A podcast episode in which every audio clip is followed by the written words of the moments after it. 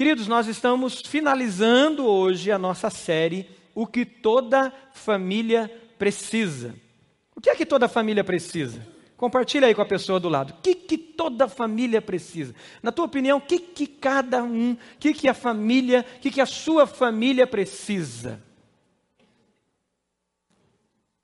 A família precisa de amor, precisa de alegria, precisa de paciência. Paciência, não, muita paciência. Precisa de fidelidade. Precisa. Precisa de mansidão. Muita, né? Hoje de manhã o pastor Roberto pregou sobre isso. E precisa de domínio próprio. Muita também, né, Evandro? Muita também. Como precisamos. Do que, que eu estou falando? Do. Do que? Fruto do Espírito. A família precisa do fruto do Espírito. E a nossa série caminhou esse mês de maio todo e hoje finaliza falando do fruto do Espírito. Se você não pôde participar de todos os cultos que tinha essa série sendo apresentada, entra no nosso canal do YouTube, você que está online, você que está aqui presencial, e participe ali, aprenda ali com mensagens tremendas que Deus nos deu aqui durante esse período. Inclusive, tivemos um casal pregando, né? Pastor Tiago e a ministra Ariane juntos aqui, trazendo a mensagem para nós. Foi muito especial esse período todo, eu aprendi muito, eu cresci muito nesse tempo e cresci demais essa semana também com esse tema que eu vou falar hoje, que é sobre domínio próprio. Conversando de manhã com os irmãos, aí eu dizia o seguinte: o, o, pregador já chega com o lombo ardendo, né? No domingo, porque ele apanha a semana inteira, é exortado, é ensinado pela palavra de Deus, e eu tenho sido abençoado por essa série. Então, se organize para isso. Se você não ouviu todas as mensagens da série, entre no canal de YouTube e assista essa série, porque foi muito edificante. Nós vamos ler eh, Gálatas 5, o versículo 22, que é o texto base para tudo que nós eh, meditamos nesse período. Gálatas 5, o versículo 22 e o versículo 23. Abra lá a sua Bíblia. O texto diz assim, da palavra de Deus: Mas o fruto do Espírito é amor, alegria, paz, paciência, amabilidade, bondade, fidelidade, mansidão e domínio próprio. Contra essas coisas não há lei. O versículo 24 ainda diz: os que pertencem a Cristo Jesus crucificaram a carne com as suas paixões e seus desejos. E o versículo 25 continua dizendo: Se vivemos pelo Espírito, andemos também pelo Espírito. Vamos orar mais uma vez? Senhor, esta é a tua palavra, Senhor, viva e eficaz. Nós mais uma vez diante do Senhor, pedimos que Teu Santo Espírito, Pai, nos guie a toda a verdade e fale conosco profundamente através dessa palavra, nos edificando e nos transformando pela Tua palavra, Senhor. Nós oramos em nome do Senhor Jesus. O tema domínio próprio é algo que é recorrente nas redes sociais. Se você está acostumado a ir participar e entrar nas redes sociais, seja no Facebook, seja no Instagram, ah, seja vendo as frases lá no Twitter, você vai, vai ver esse tema em evidência, principalmente nos últimos anos, com os nossos pregadores da autoajuda. Eles falam muito desse tema. Autogoverno, domínio próprio, disciplina. Isso é muito forte. E faz sentido. Nós precisamos, nós sabemos que nós precisamos de disciplina. Nós sabemos que nós precisamos trabalhar o autogoverno nas nossas vidas. Nós sabemos que nós precisamos realmente nos educar. Existem técnicas para isso. Tem a neurolinguística que trabalha uma linha, tem a psicologia, tem muitas técnicas para trabalhar esse tema. Você já deve ter visto alguns deles dizendo o seguinte: olha, você nasceu para ser vencedor, você tem dentro de si um leão, uma leoa, então levante às 5 horas da manhã, se prepare, tome um banho gelado, depois você vai para a academia e depois você volta, lê 30 páginas de um livro e você vai trabalhar, trabalha 12 horas, 13 horas, 14 horas no dia, volta, chega em casa, dá um urro de leão e bate no peito e diz: Eu sou vencedor. Já viu alguma coisa assim? Tem por aí alguma coisa assim?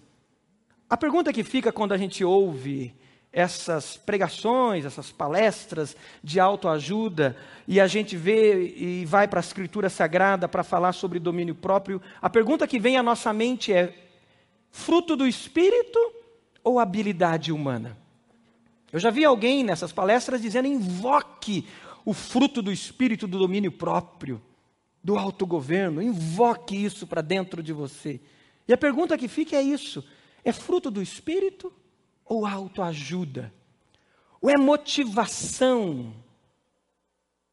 E nós sabemos que muitas pessoas podem agir com disciplina invejável por diversos tipos de motivação. Uma delas ganhar dinheiro. Temos, nós temos na família algumas pessoas que são, são médicos. E você sabe que na medicina, se você trabalhar dia e noite, você ganha muito dinheiro. Tem muitos plantões disponíveis. E eu vejo, vi alguns deles assim, virando noite, virando dia, atravessando o país e ficando milionário. E você fala, onde vem tanta disciplina? Ah, sim, tinha uma cenourinha na frente, dando muito dinheiro. Mas isso é habilidade humana motivação por alguma coisa de interesse pessoal. Mas aonde entra então o fruto do Espírito? Como é o fruto do Espírito? Até o final dessa mensagem, nós vamos, pelas Escrituras, responder então o que é fruto do Espírito e o que, que é motivação ou automotivação ou, é, ou autoajuda motivacional. Quando a gente pensa em domínio próprio, nós podemos pensar também em personagens bíblicos. as biografias que estão registradas nas Escrituras Sagradas nos mostram muitas histórias onde o domínio próprio aparece. Alguns tendo domínio próprio em algumas circunstâncias e outras sem domínio próprio algum. Que personagem vem à sua mente quando pensa em domínio próprio? Você lembra de algum? José. Outro personagem? Daniel. Davi. Vamos falar de dois deles. Vamos falar de Davi e vamos falar então de José. Davi, ele tem uma história muito interessante onde ele teve domínio próprio. Está lá em 1 Samuel, capítulo 24. Davi estava sendo perseguido por Saul. E ele sendo perseguido, Saul tinha mais de 3 mil homens no encalço de Davi, pronto para matar Davi. E eles vão para as regiões das cavernas de Adulão, e numa determinada situação, Davi se esconde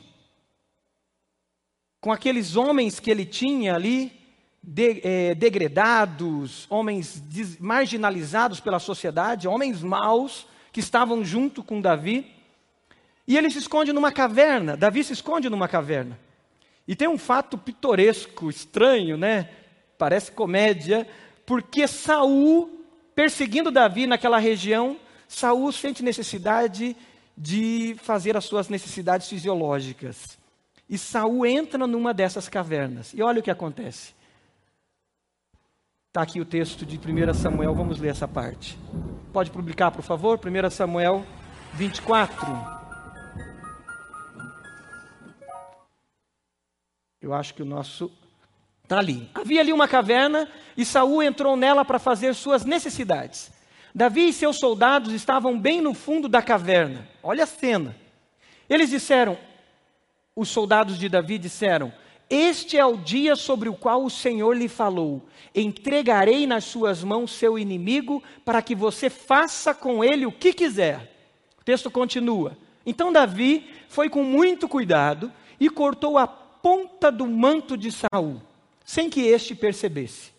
Mas Davi sentiu bater-lhe o coração de remorso por ele ter cortado uma ponta do manto de Saul. Então disse a seus soldados: que o Senhor me livre de fazer tal coisa a meu Senhor, de erguer a mão contra ele, pois é ungido do Senhor. Davi teve domínio próprio nessa situação.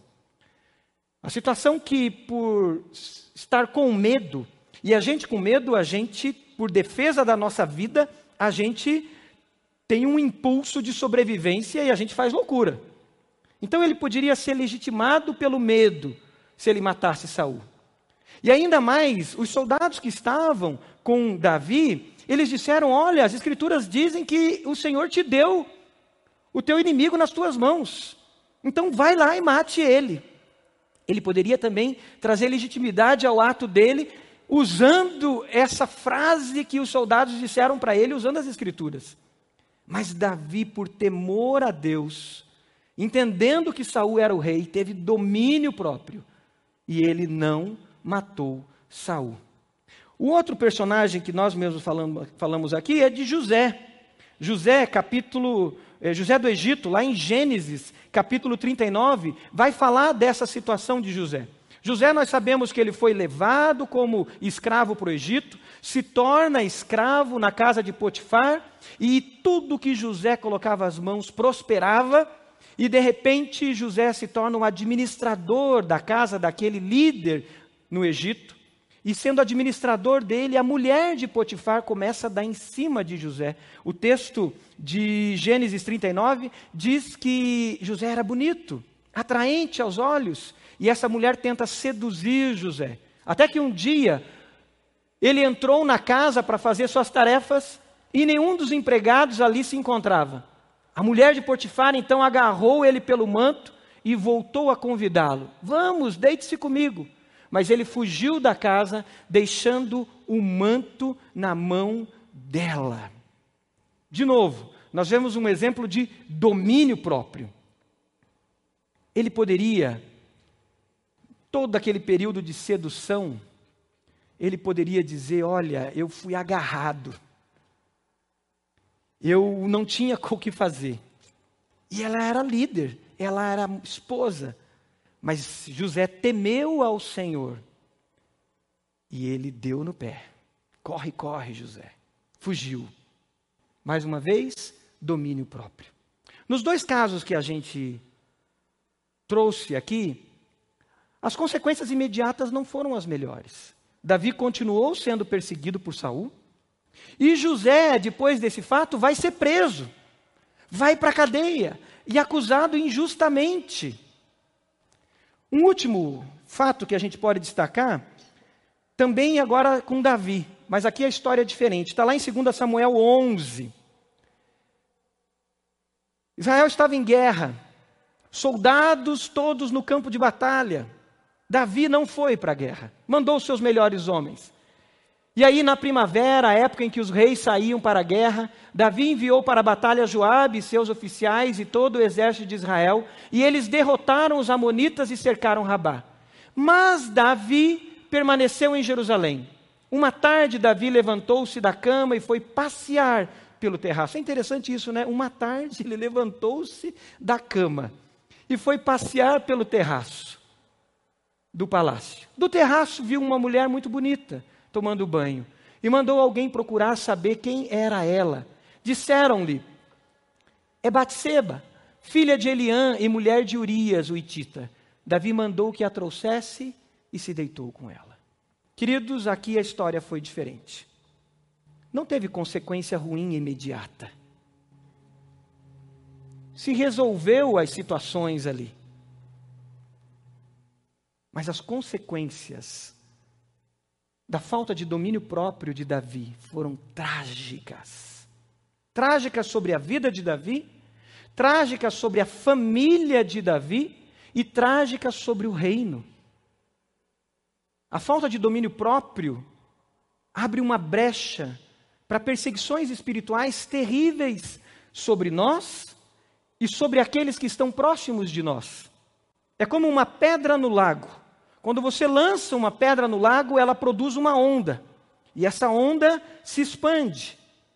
A falta de domínio próprio é terrivelmente algo que produz ondas de perseguição espiritual. e na vida de Davi, isso aconteceu. E foi terrível. Foi terrível para ele, para a família dele e também para todo o reino. A verdade é, queridos, que sem domínio próprio nós estamos vulneráveis. Provérbios capítulo 25 diz assim: Como uma cidade que as suas muralhas são derrubadas, assim é quem não tem domínio próprio. Vamos ler isso juntos? Pode ler comigo? Como a cidade com suas muralhas derrubadas, assim é quem não tem domínio próprio. As muralhas, elas protegiam a cidade. Ela garantia que os inimigos não atacassem as cidades. Antigamente, as cidades ficavam vulneráveis. Elas eram autogovernadas e elas precisavam dessas muralhas para que inimigos, vândalos, não viessem e não destruíssem essas cidades. Isso acontece no nosso dia a dia. Você observa uma casa que mora alguém, de repente aquela pessoa se muda, deixa a casa meio aberta, sem proteção, de repente uma vidraça é quebrada. Você passa, você vê uma vidraça quebrada. Daqui a pouco mais vidros são quebrados. Daqui a pouco começam a pichar a casa. Daqui a pouco invadem a casa. Daqui a pouco aquela casa vira o quê? Um lixão. Eu lembro quando eu era criança, a realidade era diferente. Morava ali na Vila Lindóia, na rua Roberto Koch. As casas tinham cercas de madeira, muito bonitas, pequenininhas. Eu gostava de pular aquelas cercas de madeira. Todas as casas de madeira, feitas por poloneses, ucranianos, alemães, coisa linda. Mas o tempo foi passando, a violência foi chegando, as cercas foram aumentando. Aí as cercas já não eram mais de madeira, eram grades de ferro. De repente já eram muros. Daqui a pouco tinham condomínios enormes com muros gigantescos com cerca elétrica e câmeras por todo canto. A verdade é que, num mundo violento, se não temos muros de proteção, vamos dar brecha para vândalos, para destruição e para perseguições. A mesma coisa, queridos, acontece na nossa vida. Nós vivemos uma realidade de batalha espiritual. Vivemos uma realidade de guerra espiritual.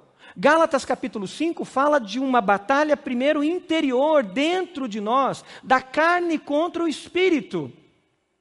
Mas não só isso, existe uma batalha espiritual. E Satanás, ele está de olho para encontrar uma brecha. E uma pequena brecha, queridos, no muro, é suficiente para que Satanás tome espaço e ele comece a nos perseguir espiritualmente comece a agir para nos destruir.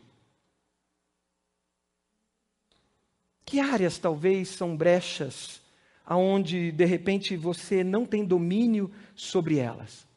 Porque onde há um descontrole, há uma brecha para Satanás. Existem áreas de descontrole na sua vida? Talvez na área financeira. Aquela coisa de que de repente eu não posso ver uma oferta eu não posso ver uma promoção. E aí eu já tento parcelar em três vezes, em cinco vezes, em dez vezes. Eu não posso ver uma liquidação. Eu acho que é a última oportunidade da minha vida, eu tenho que comprar. Eu não posso ver o lançamento de uma tecnologia nova, de um celular novo. Eu preciso ter. Eu não posso entrar no shopping sem sair de lá comprando alguma coisa. Uma área de descontrole. Eu vivi isso na minha vida no início do casamento, terrivelmente perseguido espiritualmente nessa área. E como solteiro, lembro de ter recursos financeiros muito maiores do que tenho hoje e não sobrar nada no final do mês, por descontrole, uma área que eu não tinha domínio próprio. Graças a Deus casei com alguém que tinha valores muito fortes nessa área. E eu lembro do primeiro mês de casamento, ela dizendo: E aí, quando nós vamos entregar os nossos dízimos? Eu falei: Nós já gastamos tudo. Daí ela disse assim: Como? O dízimo tem que ser prioridade. E eu tive que aprender a ter controle na minha vida financeira, a ter domínio próprio na minha vida financeira. Talvez seja na alimentação. Aquela coisa de que eu sei que eu não posso comer determinado tipo de alimento, eu sei que eu tenho que equilibrar a minha alimentação, mas quando eu vejo, eu estou pedindo mais, eu estou buscando mais, eu estou atacando a geladeira de madrugada, eu estou atacando a dispensa na tarde da noite, eu estou pedindo uma sobremesa. Talvez seja no falar. Áreas terríveis, a nossa língua é terrível nessa área. Provérbios diz que aquele que não ouve e responde antes de ouvir, ele é insensato, comete loucuras, e aí o texto diz em Provérbios, e passa vergonha. E não é isso mesmo? Quando a gente não tem o domínio próprio de esperar o outro falar, para daí responder, a gente toma as, as decisões de ímpeto, fala de ímpeto. Quantas vezes já passamos vergonha? Eu já passei vergonha. Por não esperar. Situações de, de repente, em casa, de repente vem minha filha chorando porque o, o, o, o, Samuel foi lá e bateu nela, empurrou ela, fez alguma coisa, e eu não paro para ouvir o que aconteceu, já vou disciplinando, e de repente eu ouço dos dois que foi simplesmente sem querer. E eu fui lá de cara disciplinar meu filho. Ou fui de cara falar, falar, falar, falar, falar. Temos que ser tardios para falar, para se irar, e nós temos que ouvir, ouvir. Que áreas de descontrole existe? Talvez na área da sexualidade, algo tão sensível, que muitas vezes vão tomando espaço, vai tomando espaço, e de repente a gente não consegue entrar na internet, e de repente a gente já está em lugares perigosos. Onde há descontrole, há uma brecha para Satanás.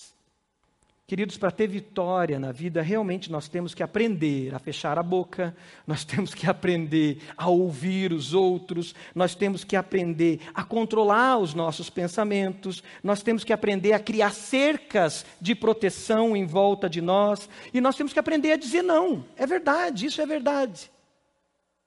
Mas tem algo mais. O capítulo 5 de Gálatas, ele fala dessa guerra, dessa batalha então entre a carne e o espírito. Se você mantiver a sua Bíblia aberta e olhar lá para o capítulo 5, você vai ver que existe essa batalha. Antes do versículo 22, o capítulo 5 vai falar das obras da carne: imoralidades, dissensões, facções, inveja, embriaguez, uma série de coisas que são frutos, que são obras dessa da nossa carne. E essa guerra então existe.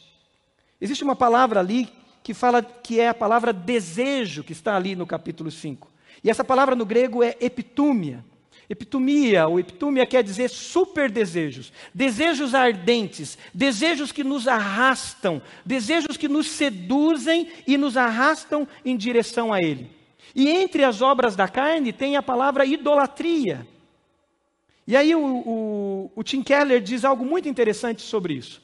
O Tim Keller diz assim: o principal problema que nosso coração tem não é tanto o de desejar coisas ruins.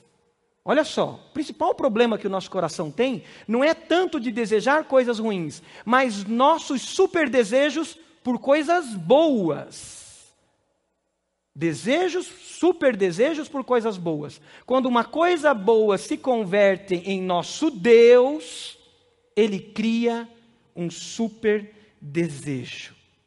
Queridos, nós temos que entender que precisamos também de domínio próprio para coisas aparentemente boas e coisas boas. A questão não é só o que é mal, mas transformar aquilo que é bom em um ídolo. E aí que está o perigo. Eu lembro quando nasceu meu primeiro filho, e de repente, com uma personalidade muito forte, eu me vi tendo atitudes impulsivas e atitudes de ira, muito forte. E de repente eu fui ao Espírito Santo, eu fui à oração e perguntar a Deus, e perguntar ao Espírito Santo, dizer o que está acontecendo comigo, onde está o fruto do Espírito? E naquela caminhada de oração, Deus mostrou para mim que algo na minha vida estava sufocando o fruto do Espírito na minha vida. E era algo bom. E sabe o que, que era? O ministério. O ministério virou para mim um super desejo. virou para mim um ídolo. E como um ídolo, ele estava sufocando o fruto do Espírito. Assista esse vídeo que vai passar agora.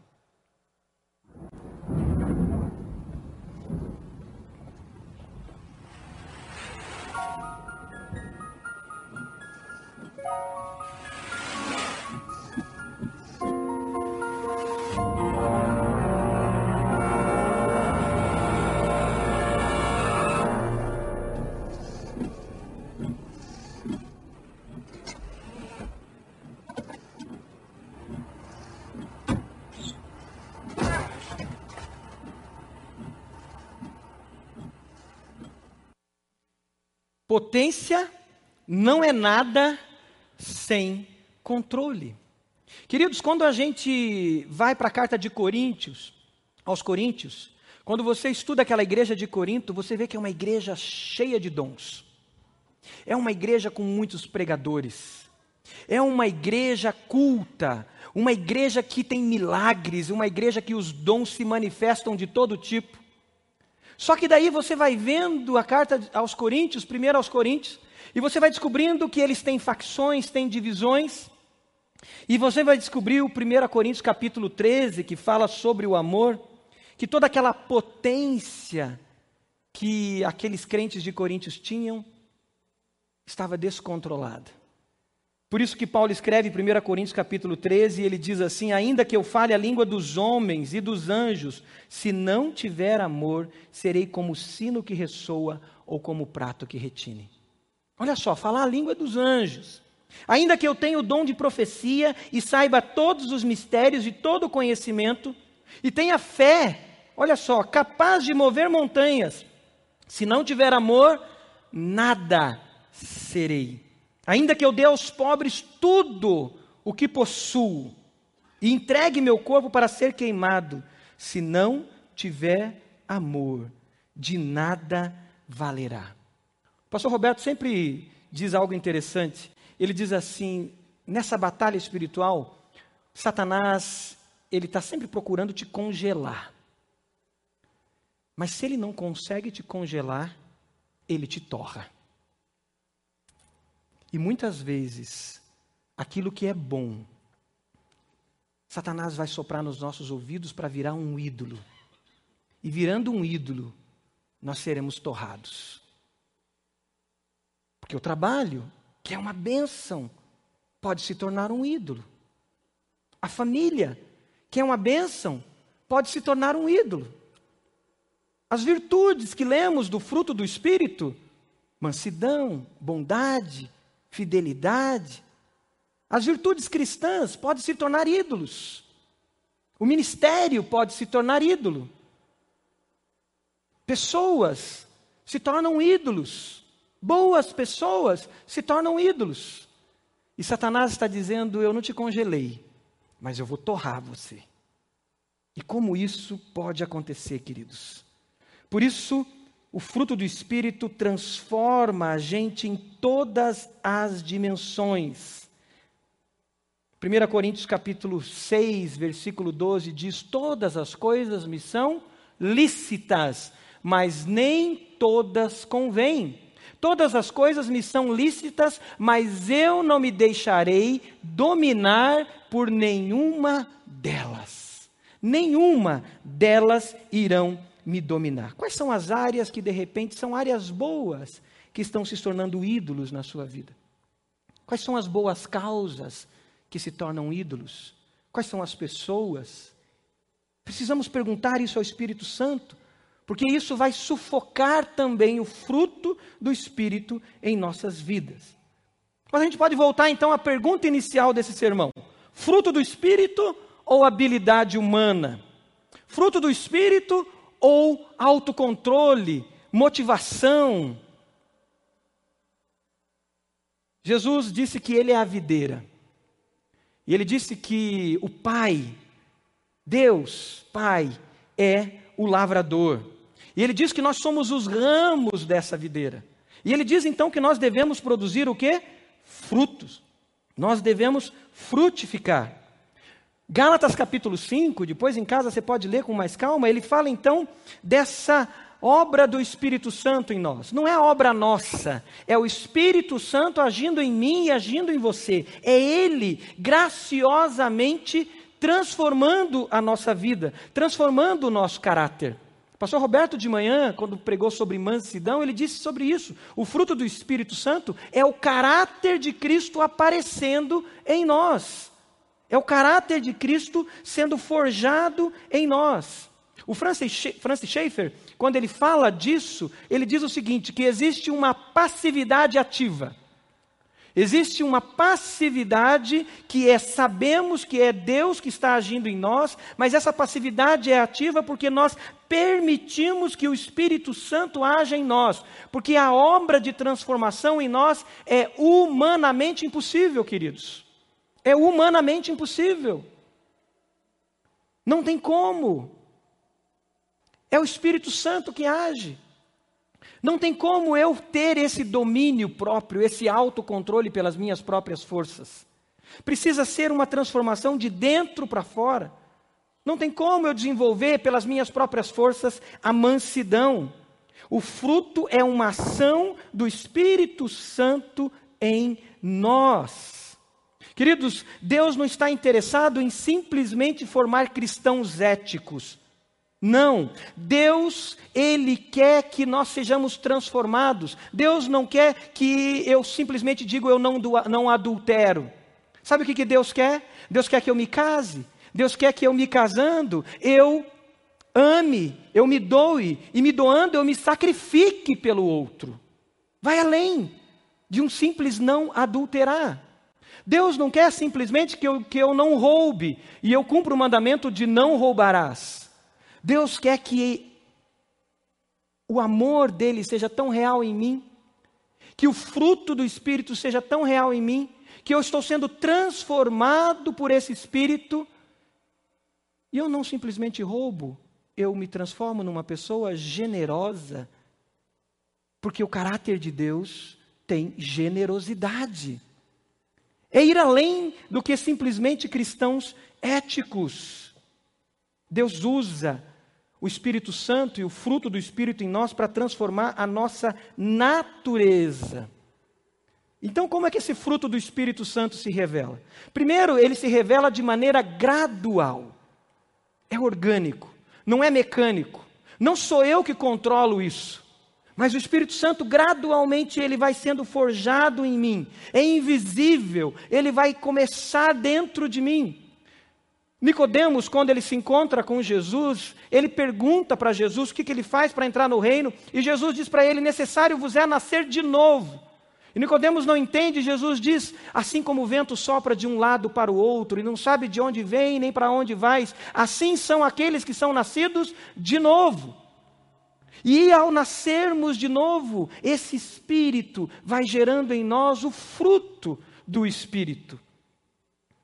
2 Coríntios capítulo 3, versículo 18 diz: "E todos nós, com a face descoberta, contemplamos a glória do Senhor, e segundo a imagem de Jesus, vamos sendo transformados com glória cada vez maior, a qual vem da onde? Do Espírito Santo. Ele está agindo, queridos. A, a segunda coisa é que é inevitável. O Espírito Santo está agindo, por mais duro que pareça o meu coração, pareça o seu coração, o Espírito Santo está lá agindo e esse fruto está rompendo barreiras.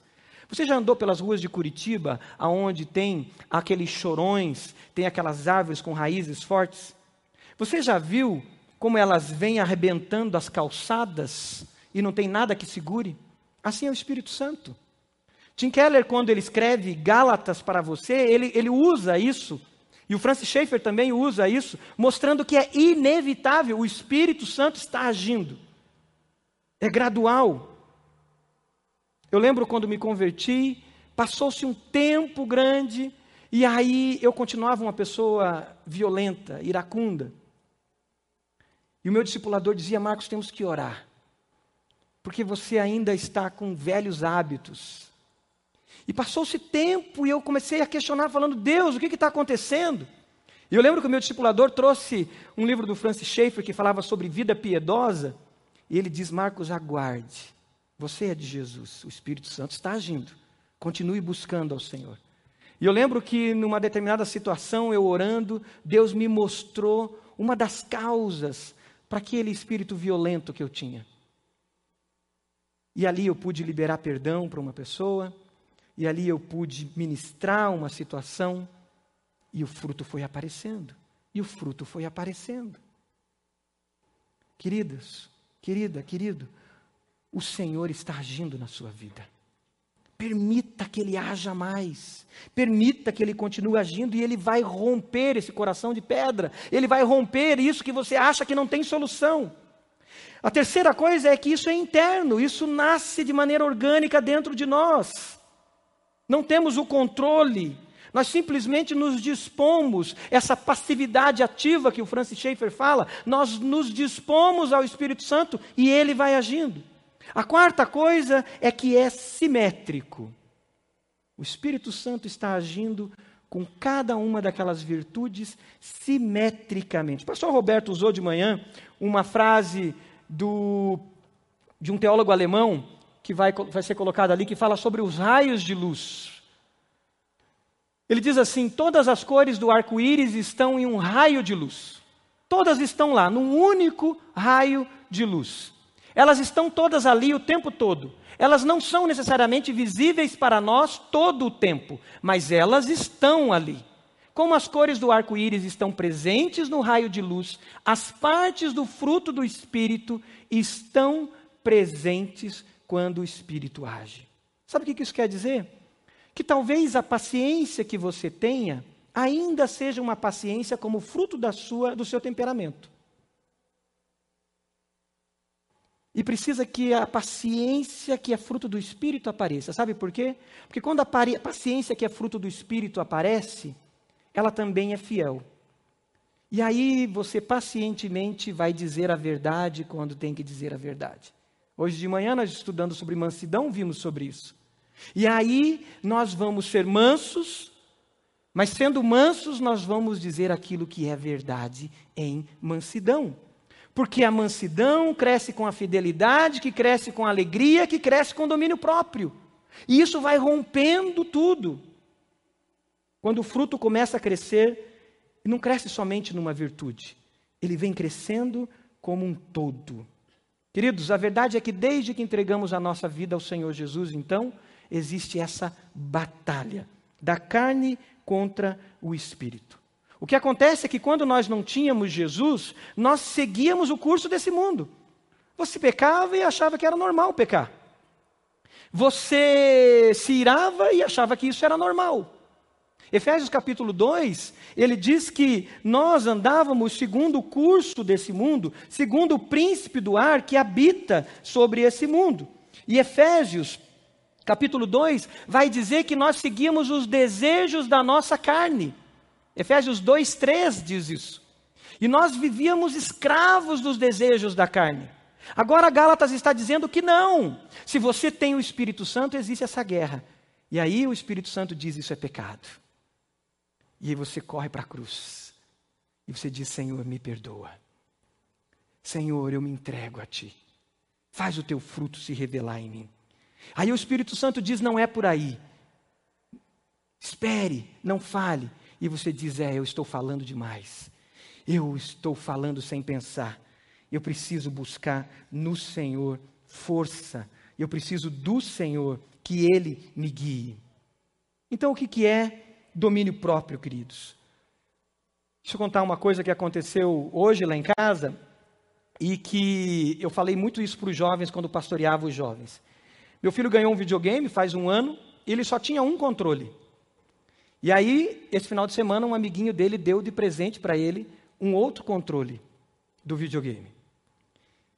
E os dois estavam jogando, e de repente, um estava perdendo, não conseguia passar de fase, meu filho falou para ele: Olha, deixa eu fazer para você. Ele falou: Eu quero que você faça para eu ver como é que é. E ele fez, e eles passaram de fase. Todo mundo já um dia jogou videogame ou sabe sobre videogame. Todo videogame precisa de um controle. E até hoje, videogame tem controle. Queridos, domínio próprio não é você controlar a sua vida. Não é a neurolinguística te capacitando para que você tenha autogoverno. Domínio próprio é você escolher quem você, para quem você vai dar o controle da sua vida. Assista esse vídeo que vai ser passado, esse outro vídeo.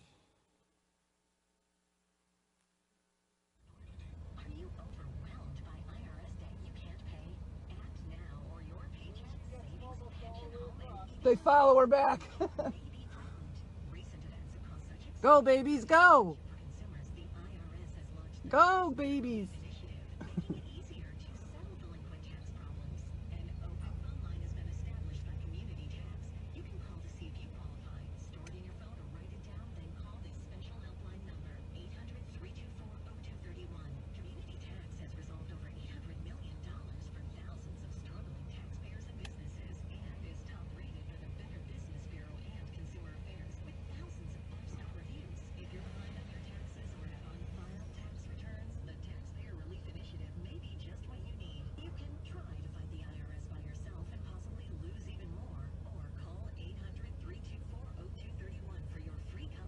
Oh, she got them all across finally. Queridos, talvez você esteja desse jeito. Você recebeu o Espírito Santo um dia na sua vida. A palavra de Deus diz que quando nós cremos no Senhor Jesus, nós fomos selados com o Espírito Santo da promessa. Como garantia, penhor da herança, essa que nós vimos na ceia, que vamos receber nesse grande banquete, garantia da nossa salvação. Mas você tem fugido do Espírito Santo. E você tem dado vazão para a carne e você tem deixado a carne tomar espaço na sua vida. Você tem permitido que a carne tome espaço. E de manhã, quando acorda, em vez de dizer Espírito Santo, toma o controle da minha vida, você vai para as redes sociais e você começa a entrar em páginas que são complicadas, começa a ver mensagens de amigos no WhatsApp que não te abençoam em nada, você começa a se preocupar com tudo que tem que resolver no dia e nem se lembra do Espírito Santo, e você está fugindo do Espírito Santo. E sabe o que está acontecendo? O Espírito Santo está igual aquela ursa, perseguindo você e dizendo: venha, volte. Eu quero guiar a sua vida. Eu quero mostrar para você. Eu quero controlar. Eu quero estar no controle. Domínio próprio é entregar o controle da nossa vida ao Espírito Santo. Se você quer perder o controle, se você pensa em liberdade, e Gálatas fala em liberdade. Gálatas foi escrita para falar de liberdade, e você pensa em liberdade pensa em perder o controle, perca o controle então ao, para o Espírito Santo. Entregue para Ele e diga: Espírito Santo, faça a sua obra em minha vida. Se você não entregou a sua vida ao Senhor Jesus, o Espírito Santo está aí no seu coração, te convencendo, te convencendo do pecado, da justiça e do juízo, e dizendo: Eu quero controlar a sua vida. Você está correndo de um lado para o outro, você está indo de um lado para o outro, sozinha, sozinho. Venha, conecte-se à videira. Jesus é a videira, e o Pai é o lavrador. E por mais que pareça que a transformação não está acontecendo, saiba que Deus está cuidando de você. Deus está tirando as pedras. Existem pedras para serem tiradas, o Espírito Santo vai te revelar quais são elas. Assim como eu lá atrás, com aquele espírito de violência, Deus mostrou que tinha pedras de falta de perdão que tinham que ser tiradas. O pai, o lavrador, estava cuidando. Assim como agora com meu filho e eu, não tendo controle das coisas, o Espírito Santo mostrou e disse: Marcos, tem uma coisa boa aí que virou ídolo, o teu ministério. E isso está sufocando o fruto. E o lavrador foi lá e fez o quê? Tirou a pedra, tirou os espinhos, mexeu a terra. E o fruto tem crescido, o fruto tem aparecido. Você pode fechar seus olhos? Quais são as áreas da sua vida que entraram em descontrole? E você precisa perguntar ao lavrador: perguntar ao Pai e dizer: Pai, o que está fazendo com que esse descontrole aconteça na minha vida financeira? O que está provocando esse descontrole nas, no meu temperamento? O que está provocando esse descontrole nessa área específica da minha vida? E diga: Espírito Santo de Deus, revela. Faça a oração de Davi e diga: sonda o meu coração e vê se há em mim, Senhor, algum caminho mau. E o lavrador, o pai vai mostrar, e o pai vai te levar e vai dizer: vem cá, deixa eu limpar você, deixa eu purificar você, para que o fruto cresça, não pelas suas forças. Você está tentando resolver com o seu próprio braço, não vai resolver com o seu braço. É o pai, é o pai que cuida da terra, é o pai. Você já entregou a sua vida ao Senhor Jesus? Se você não entregou a sua vida ao Senhor Jesus, esse é o momento de você dizer: Jesus, toma conta da minha vida. Eu te dou o controle total da minha vida. Eu aceito o Senhor como meu Salvador. Eu aceito que o Senhor me carregue e leve tudo e controle a minha vida. Você entendeu isso? Se você entendeu isso, levante uma das suas mãos dizendo: Eu entrego a minha vida a Jesus. Eu entrego o controle total da minha vida, Jesus. Levante uma das suas mãos. Amém. Deus abençoe essa jovem senhora. Deus te abençoe. Mas alguém entendeu isso? Que você precisa entregar o controle total da sua vida a Jesus? Levante uma das suas mãos e diga: Eu quero. E eu quero orar por você. Deus abençoe, querido. Deus abençoe em nome de Jesus.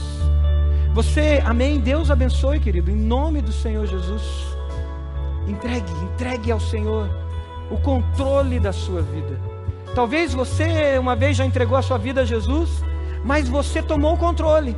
E você está igual aqueles ursinhos fugindo. E o Espírito Santo tem te cercado, e o Espírito Santo tem te buscado, e você tem fugido. Hoje é o dia, esse é o momento de você voltar, de você dizer: Eu aceito ser carregado por esse Espírito Santo. Eu aceito ser carregado pelo Espírito Santo você está voltando aos caminhos do Senhor, levante uma das suas mãos, dizendo: Eu retorno à casa do Pai. Amém. Deus te abençoe, querida. Amém, querido. Deus te abençoe. Amém. Deus te abençoe, querido. Amém. Deus te abençoe, querido. Amém. Deus abençoe, querida. Deixe o Espírito Santo guiar a sua vida de novo. Deixe Ele te levar novamente. Deus abençoe, querido. Pode abaixar. Louvado seja Deus. Não ande sozinho. Não ande sozinha. Existem áreas de descontrole que você precisa de ajuda. Talvez você vai tomar a decisão hoje de compartilhar. Talvez de vir aqui na segunda-feira, nos celebrando a restauração, e dizer: Eu preciso de ajuda. Eu preciso da comunidade de fé, do corpo de Cristo comigo, para que eu tenha vitória. Santo Espírito de Deus, que passeia no nosso meio e move os corações, continua falando, Senhor, e revelando Tira as escamas dos olhos e mostra, Senhor, áreas que precisam ser entregues totalmente a Ti, Pai. E sela, Senhor, esses que entregaram a vida ao Senhor com Teu Santo Espírito. Acolhe esses que estão retornando para Ti, Pai. Faz isso, Senhor. Faz isso, Pai, em nome de Jesus.